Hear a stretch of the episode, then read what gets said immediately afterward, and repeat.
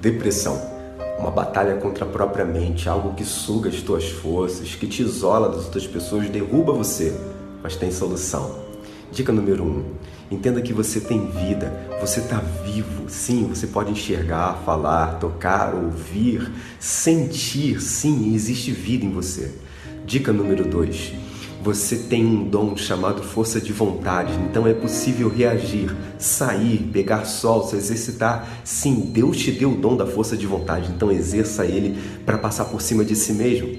Dica número 3: procure uma ajuda profissional. Fazer terapia nesse momento é fundamental, porque Deus preparou profissionais especializados para cuidar da nossa mente. E dica número 4: procure o próprio Deus, porque Ele criou nossa mente, sabe como ajeitar as coisas dentro dela.